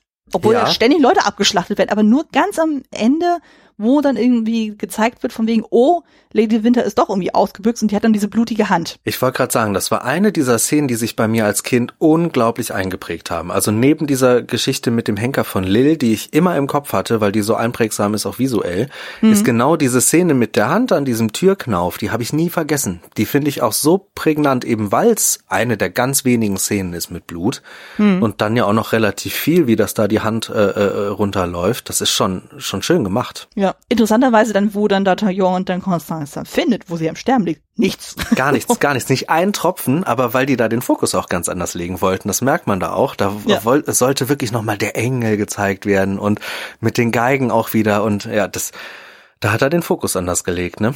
Ja. Aber beim Thema Stilmittel äh, hat er wirklich viel gespielt. Also man merkt ganz viele kleine Dinge, wo er, ja, ich glaube, das ist auch in der Zeit relativ üblich gewesen, aber dass er zum Beispiel die Oberen, sowas wie den König oder Richelieu, dass das immer aus einer Kameraperspektive von ein bisschen weiter unten gezeigt wird, dass die immer mhm. ein bisschen größer wirken sollen, als die auch eigentlich sind, obwohl sie das ja teilweise wie Vincent Price eh schon äh, sind.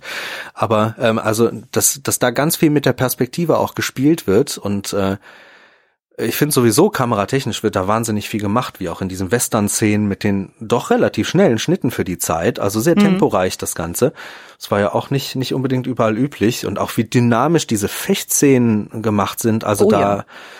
Äh, schon, äh, schon heftig, was die da in der Zeit alles aufgefahren haben. Also die wollten mit dem Film ganz klar ein Zeichen setzen. Merkt man auch bei der Lichtsetzung, also mit den, mit den Matte Paintings und mit diesen Innenbeleuchtungen, also da, da wurde auch ordentlich was aufgefahren. Mhm. Mhm. Also äh, schön, richtig schön. Das sieht man in der Zeit nicht unbedingt in jedem Film so. Ja. Ich war auch sehr positiv überrascht, also bei den Kampfchoreografien, wo ich dachte, mhm. boah, da wird ein Tempo hingelegt, ja. wo ich auch denke, so, wow. Ja. Also ich weiß nicht, wie viel die tatsächlich mit Stuntleuten dann gearbeitet haben, so, aber äh, das war schon sehr mhm. beeindruckend. Also ich hatte auch irgendwie gelesen, so der Fechtmeister, der dann Gene Kelly unterrichtet hat, mhm. äh, der ist ja zum Beispiel auch zu sehen bei Richelieus Garde. Ja.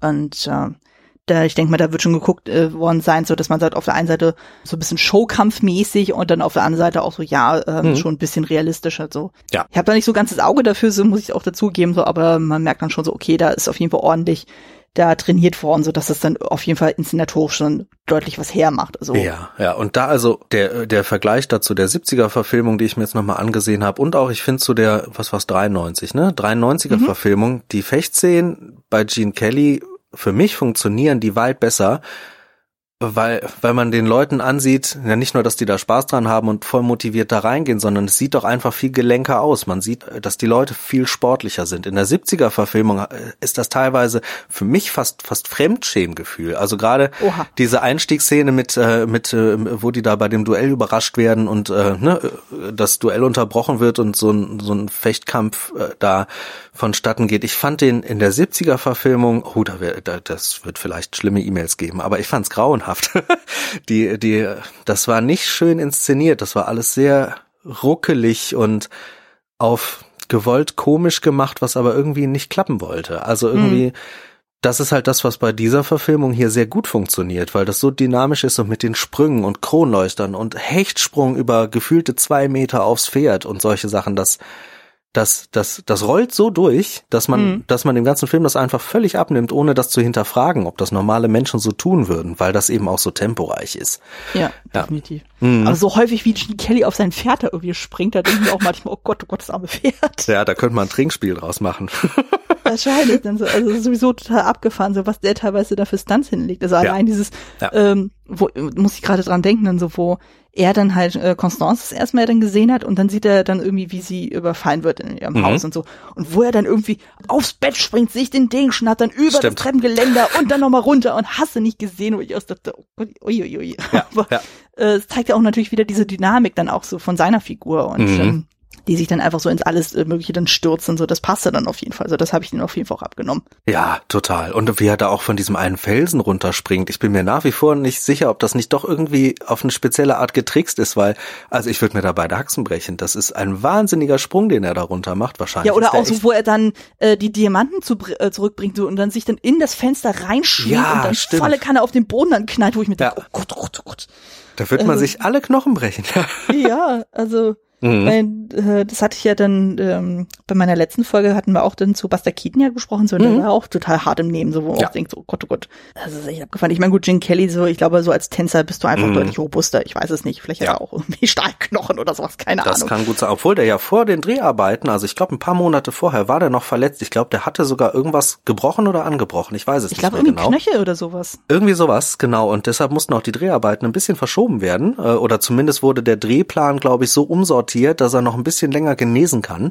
Mhm. Und also das ist schon, die haben da auch einfach, glaube ich, ganz, ganz viel auf sich genommen in der Zeit und da war eine Verletzung irgendwie auch einfach im Geschäft mit drin. Das hat irgendwie ja. dazugehört. Hm. Ja, ich denke auch. Also das ja. bleibt nicht so völlig aus und so. Ich meine, genau. gerade als Tänzer ist es ja dann noch ein bisschen weniger unwahrscheinlich, so dass man sich da irgendwie was äh, mhm. knackst oder sowas. Aber gut, wenn die das so timen konnten, so ich meine, die haben ja auch viel im Studio gedreht, so, ja. da kann man ja auch ein bisschen mehr tricksen. Ja, und ein paar Liebesszenen dann ein bisschen vorziehen und ein paar Kampfszenen eher nach hinten schieben und so.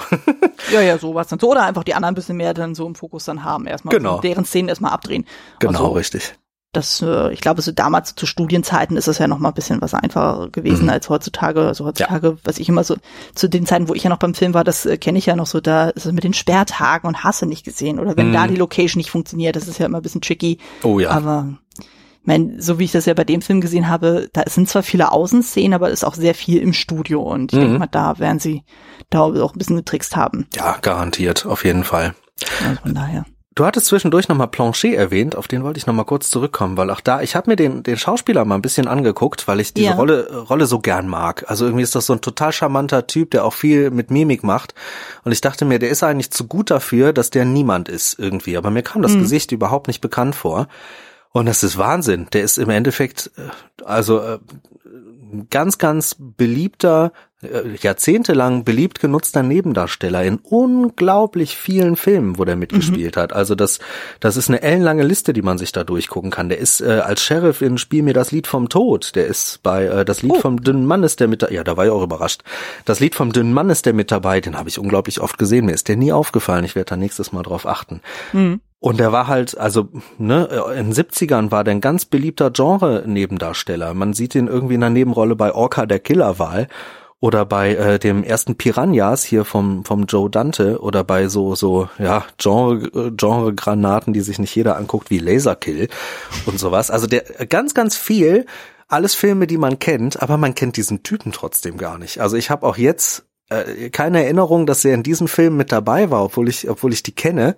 Und äh, da muss ich dringend mal drauf achten. Finde ich total spannend, dass der so oft dabei war. Hm. Ja, das ist sowieso das Faszinierende, wenn man sich eben mit älteren Filmen beschäftigt, so dass man dann irgendwann so sensibel dafür wird, von wegen so, hey, Moment, den kenne ich von denen und denen. Also allein jetzt zum Beispiel mit dem König, dass ja. der zum Beispiel der Zauber von Ost ist, das war mir auch nicht so bewusst. Nee. Ich so, ah, stimmt, oh mein Gott, so. Und dann, oder auch hier so eine völlig junge Angela Lansbury. Ja. Ich meine, die war zu dem Zeitpunkt 23 und das ist auch total absurd, weil das kenne ich ja dann heutzutage, was ich, wenn der eine Maggie Smith oder sowas anguckt, mhm. die, je nachdem, wann man geboren ist, so kennt man sie ja eher aus einer bestimmten Zeitepoche und ich ja. kannte sie dann auch eher aus einer älteren Generation und ja, dann auch immer sie ihn so krass jung zu sehen, so mhm. als Love Interest, oder ich hatte sie ja neulich jetzt in der Hofner auch, ah. wo sie auch so eine Prinzessin spielt. Ja, toller ja, Film. Dachte, der ist super. Mhm, absolut. Den, den, will ich auch irgendwann nochmal besprechen. Also das. Äh, oh ja, oh ja, oh ja.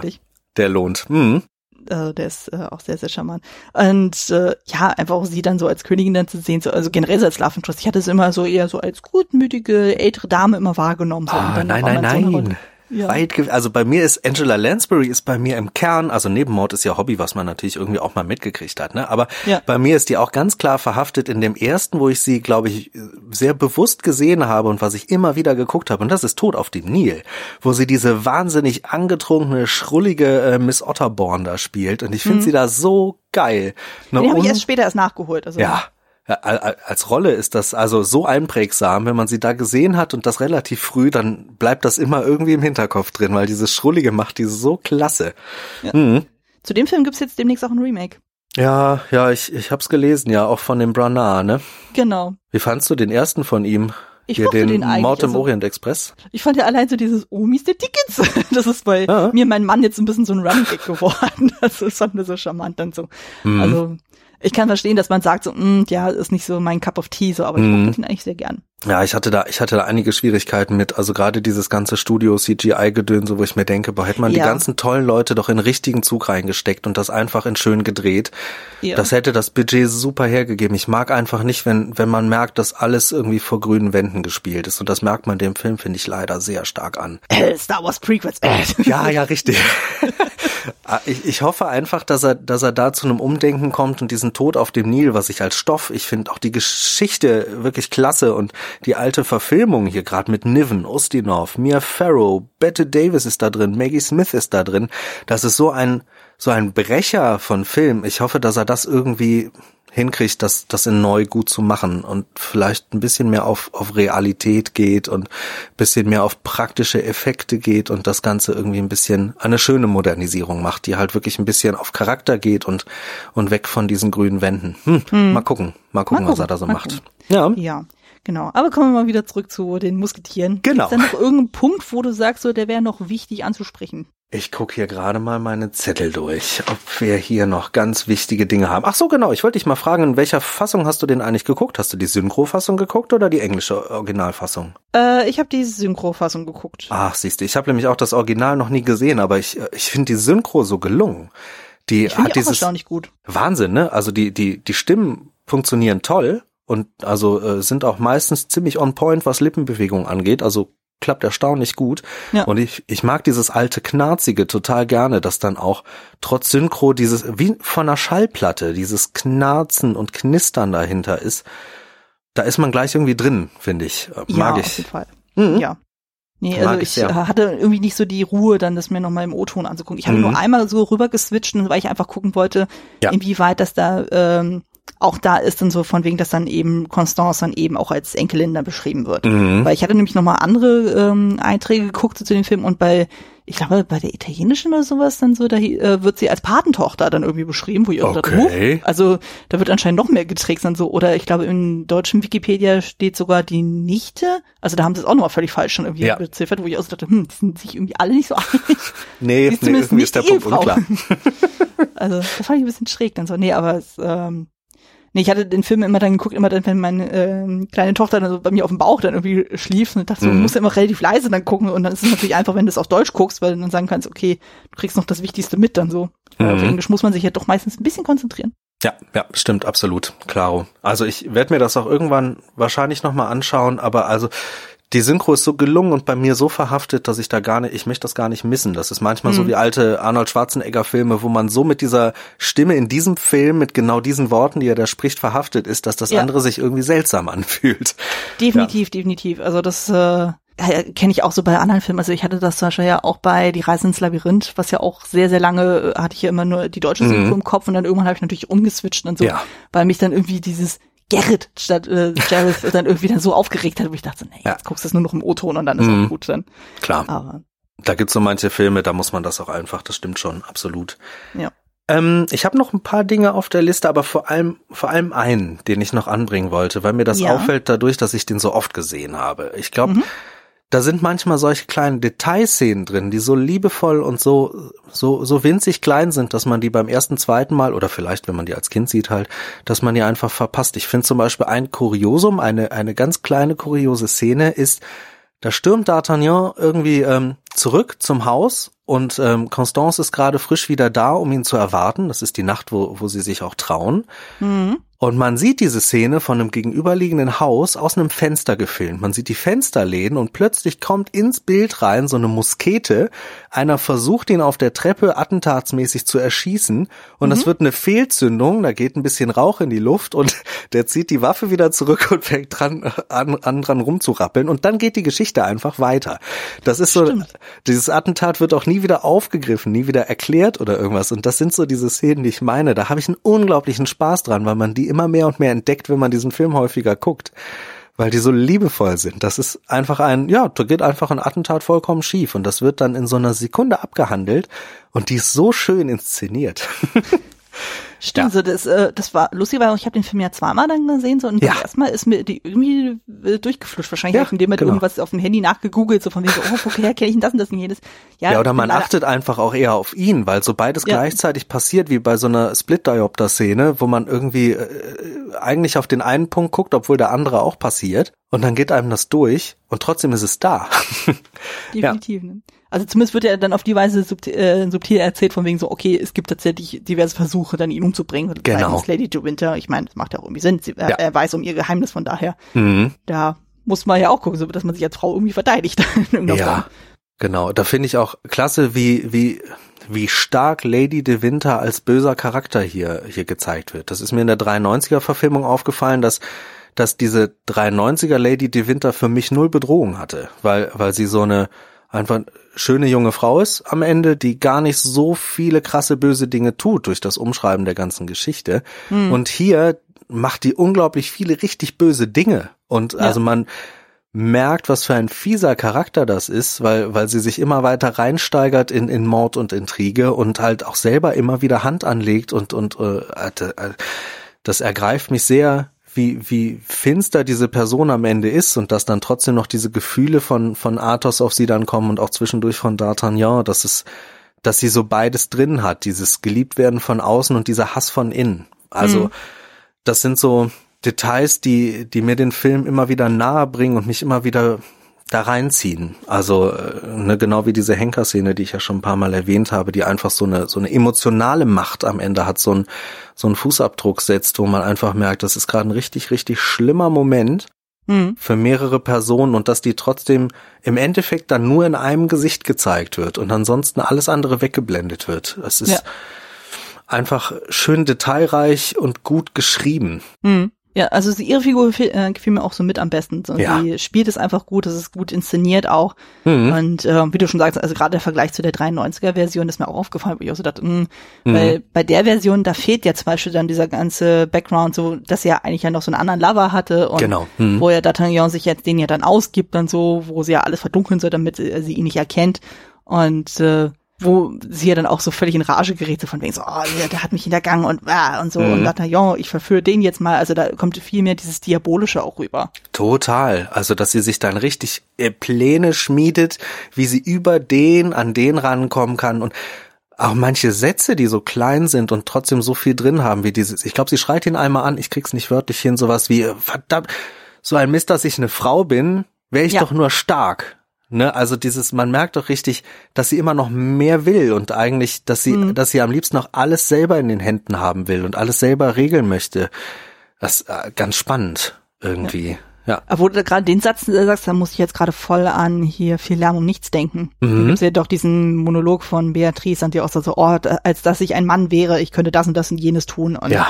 Mhm. So, genau, bei ihr wird sie mit am stärksten. Also ich finde auch von den ganzen Frauenfiguren ist sie tatsächlich auch die stärkste, weil sie ja dann guckt, okay, sie muss sich in einer Männerwelt behaupten und mhm. versucht es halt mit ihren Mitteln in irgendeiner Form. Ja. Ja, absolut. Also ich finde sowieso für die Zeit sind die Frauenfiguren hier ganz enorm stark. Also zum Beispiel ist ja auch äh, wirklich witzig, dass dass bei D'Artagnan dieses, der ist verliebt in eine verheiratete Frau, dass das rausgeschrieben wird, mhm. aber dass halt, äh, dass halt die Königin selber verheiratet eine Affäre hat. Ne, also ist ja auch nicht so natürlich. Das hätte man auch irgendwie umschreiben, rausschreiben können, haben sie aber nicht getan, sondern das ist irgendwie Kern, Kern dieser ganzen Intrige. Mhm. Ich glaube, bei ihr haben sie es noch gelassen und so mhm. eben, weil sie halt nicht der Hauptcharakter ist. Mhm. Ja. Ja, wahrscheinlich, ganz genau. Und weil es halt auch für die Geschichte irgendwie notwendig ist, dass es so eine emotionale Tragweite hat, ne? Mhm. Aber äh, das finde ich schon cool, dass es da halt starke Frauen in, in so einem Film gibt, die einfach unglaublich gut funktionieren und dass da auch so ein großer Fokus drauf gelegt wird. Also gerade Lana Turner ist hier ja auch durchaus zu Recht als erstes genannt, weil sie ja doch, ich glaube, den meisten Eindruck hinterlässt am Ende. Mhm. Mhm definitiv nicht so. Na gut, aber ein Kontrast dann zu Constance, also äh, sticht sie auf jeden Fall mehr hervor. Also ja. Constance, da hast du halt eben das Problem, dadurch, dass sie halt eben als der klassische Love Interest inszeniert wird, so die ja. Unschuld vom Lande gefühlt so und mhm. die eigentlich nur das Beste will so und am Ende wird sie einfach nur dann quasi dann durch die Manipulation von Lady de Winter dann schwach, so indem sie ihr dann irgendwie hilft, obwohl zwischendurch hat sie ja so einen richtig schön intelligenten Moment so von wegen so, ja, sie tut nur so, als wäre sie krank, ich weiß es, deswegen holen wir keine Arzt und sowas. Mhm. Und ich denke so, oh, hätten wäre sie auf den Standpunkt geblieben, so, weil im Original ist es ja zum Beispiel so, dass ja Lady de Winter durch den Wärter dann befreit wird, also bitte der Wärter ah. bringt dann für sie dann den Buckingham Buckingham um. Ah ja, okay. Mhm. Und ja. hier ist es ja im Film so, dass er eben dann äh, De Winter manipuliert ja Constance, sie bringt ihr wiederum dieses Messer, daraufhin mhm. kann De Winter sie dann umbringen und sie geht, äh, wandert dann weiter, indem sie dann den Wärter umbringt und dann noch eben Buckingham, also dass sie das alles selber macht. Ja. Und, äh, Obwohl das mit dem Wärter wird ja nie ausgiebig gezeigt, ne? Der ist ja vorher eigentlich auch schon manipuliert. Ja. Genau. Und irgendwie, also De Winter wirkt auf ihn ein und er wirkt dann darüber äh, äh quasi auf Constance auch die ganze Zeit ein und versucht da irgendwie was zu bewegen. Aber mhm. ich glaube, gezeigt, dass er drauf geht, wird ja eigentlich nicht. Ich glaube, das haben sie ausgespart, ne? Mm, doch, ich glaube, man sieht ihn einmal auf dem Boden. Ach, stimmt, stimmt, stimmt, stimmt. Genau, wo, ach ja, genau, richtig. Ja, wo D'Artagnan in die Zelle quasi reinrennt. Hm, ja. Stimmt. Also, ja, also ich fand es da irgendwie so schade, so dass dann irgendwie Constance dann irgendwie ihr dann auch irgendwie so auf den Leim geht, so wo ich dachte so, oh, es wäre mhm. so schön gewesen, wenn man es einfach durchgezogen hätte, so, aber mhm. naja, man kann nicht alles haben. Das nee, da, Konzert. Da ist sie halt wieder die Unschuld vom Lande und die andere halt die richtig bitterböse, die, äh, die sich das alles zunutze macht, ne? Ja. ja. Mhm. Nee, wie gesagt, aber gerade halt, weil kurz zuvor eben Konstanz so einen starken Moment hat, so von ja, wegen so hier, äh, ja, ich weiß genau, was für Mittel sie da gerade anwendet und sie versucht uns nur zu manipulieren so mhm. und sie ist überhaupt nicht krank so.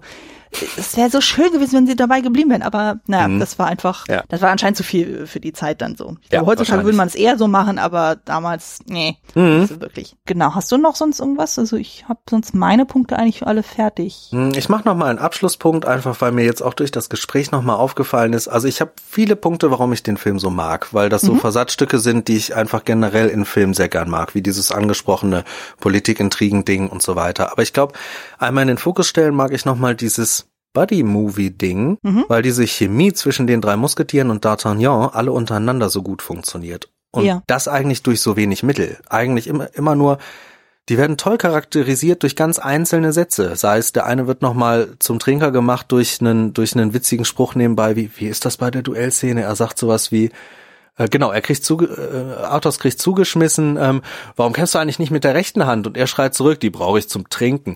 Das ist halt solche, solche kleinen, solche kleinen Sätze, die da reingeworfen werden und erstmal den Charakter darlegen. Und das machen mhm. die auch untereinander. Immer diese kleinen Scherze und Witze. Und das ist was, was ich persönlich total mag. Mich erinnert das an so ein, wie das Triumvirat bei Star Trek halt mit, äh, mit, mit Kirk, ähm, Spock und Pille, sowas. Das mhm ist einfach was, das gucke ich und da fühle ich mich gleich total zu Hause. Also wer auf solche Filme steht und, und das so mag, dieses Freundschaftsding und dieses, äh, wie dieses Gefühl der Freundschaft wächst und Leute aneinander wachsen, dann ist das, ist das ein toller Film, um, um sich den mal anzuschauen. Also das äh, ist ein Kern irgendwo, neben den ganzen anderen Dingen. Mhm. Mhm. Ja, genau, also unter diesem Motto einer für alle und alle für einen. Also dass ja. da einfach dieser Zusammenhalt dann auch sehr gut dargestellt wird, stimmt. Oh, einer für alle, alle für einen. Da muss ich jetzt aber noch mal kurz auf die 93er, äh, die besprechen wir zwar nicht, aber du, du hast die letztens auch noch mal gesehen, ne? Ja, genau. Ist dir dieses einer für alle, alle für einen in diesem Film nicht wahnsinnig auf den Senkel gegangen?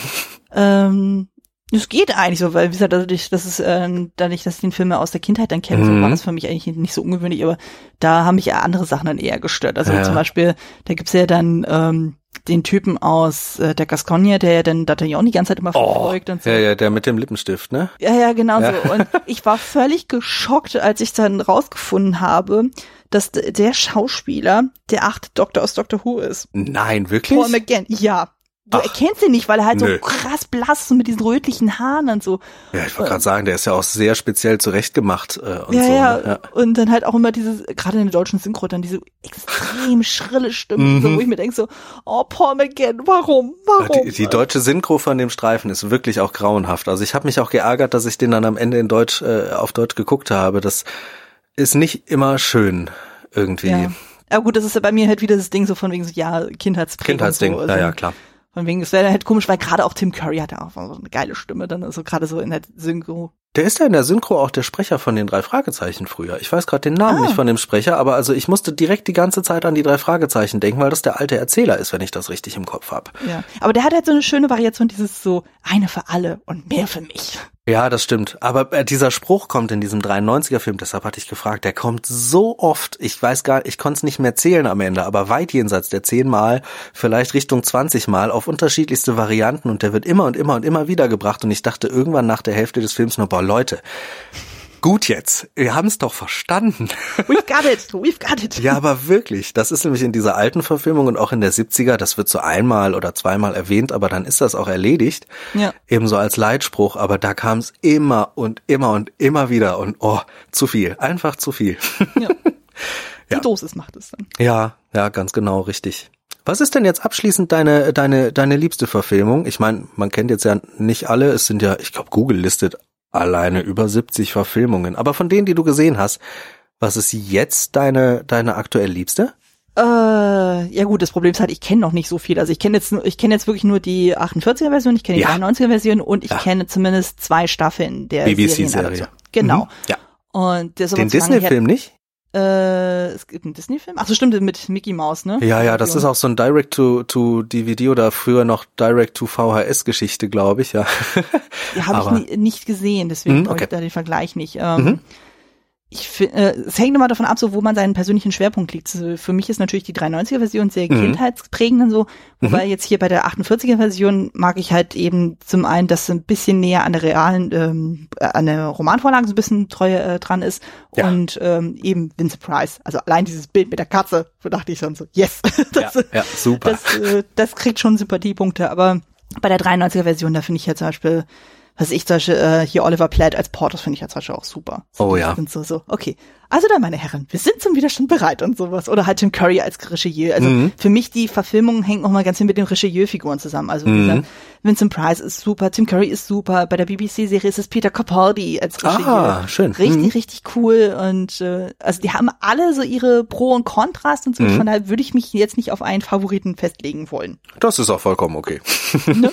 Klar. Ja, ja. Mhm. aber bei dir habe ich schon rausgehört, sozusagen, also ist die 48er Version auf jeden Fall ja, also ich absolut hoch aus hoch, aber das äh, das liegt jetzt wirklich nicht daran, dass da nichts anderes drüber kommen könnte. Das will ich gar nicht mal so behaupten. Aber also die 70er hat mir wirklich nicht gut gefallen, weil ich die Inszenierung nicht mag und weil der Humor komplett an mir vorbeigerauscht ist. Und ich finde, damit steht und fällt diese 70er auch total.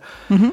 Ähm, ja, das ist also äh, ganz schwierig inszeniert. Bei der 93er hatte ich auch ähnliche Probleme, weil der 93er am Ende runtergekürzt ist auf einen Actionstreifen. Und ich verstehe ja. total, wenn man den in der Kindheit gesehen hat, dass der greift, dass der gut funktioniert, aber also mir, mir fehlt da halt Charaktertiefe, mir fehlt da auch wirklich Story dahinter und mir ist das viel, also ich habe mich manchmal, so böse soll es gar nicht klingen, mich hat es manchmal wirklich an aktuelle Marvel-Verfilmungen erinnert, wo unglaublich viel Rums, Peng, Piff, Paff, Reiten, Schießen, mhm. Duellgefechte, aber ganz, ganz wenig Geschichte drin steckt. Und das fand ich am Ende einfach ein bisschen schade. Da hatte ich mir mehr erhofft, gerade weil ich so viele der Darsteller eigentlich sehr gerne mag. Hm. Ja, stimmt, der ist einfach vom Stoff her deutlich freier und äh, da ja. ist auch so viele Explosionen. Also das ist ja, ja gut, ist natürlich auch wieder ein Kind seiner Zeit, also irgendwie 90er, wo ja auch mhm. viel mehr auf Action und sowas dann Wert gelegt wurde. Mhm. Ja, der hat halt einen ganz, ganz anderen Fokus. Also das, das merkt man direkt von der ersten Sekunde an. Der will einfach auch eine andere Geschichte erzählen und will halt auch einfach anders wirken. Hm. Und äh, finde ich vollkommen legitim, hat mich einfach nur nicht so, so vom Hocker gehauen. Wäre vielleicht anders gewesen, hätte ich den zuerst gesehen früher. Das mag sein. Mhm. Mhm. Genau, also wir sind ja schon quasi so in dieser Fazitrunde und da können wir ja auch nochmal die Frage klären, inwieweit der Film es wert ist, geschaut zu werden. Sollte man ihn im Regal stehen haben und wen würden wir den Film empfehlen? Mhm. Ich finde, man sollte den im Regal stehen haben, wenn man gerne alte Filme schaut. Mhm. Ganz generell. Also für Freunde von Mantel und Degen sowieso, aber ich glaube, die richtigen Freunde werden den eh gesehen haben. Und halt eben wegen der genannten Punkte. Also wenn man, wenn man Lust auf Intrige hat, Ränkespiele, wenn man Lust auf, auf Temporeich hat und vor allem, wenn man mit dem Humor gut klarkommt, der alten Zeit. Weil das ist eine andere Art Humor, das ist alles drüber, das ist alles sehr theatermäßig.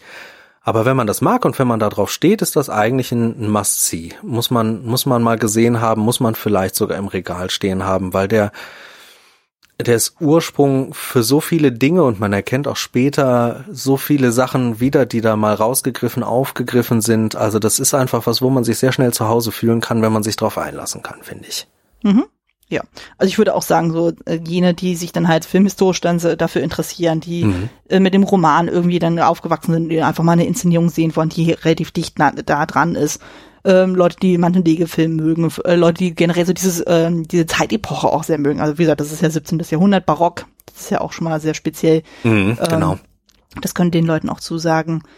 Und ähm, genau auch, wenn man dann sagt, man möchte auch mal so ältere Filme sehen von bestimmten, äh, mit bestimmten Schauspielern drin, eben zum Beispiel eben Leonard Turner, mit Vincent Price, mit Gene Kelly, mit Angela Lansbury, einfach da ein bisschen das Repertoire so ein bisschen erweitern, dass man mhm. sagt, okay, ich möchte auch mal andere Sachen mit denen dann sehen. Dafür lohnt sich das auf jeden Fall.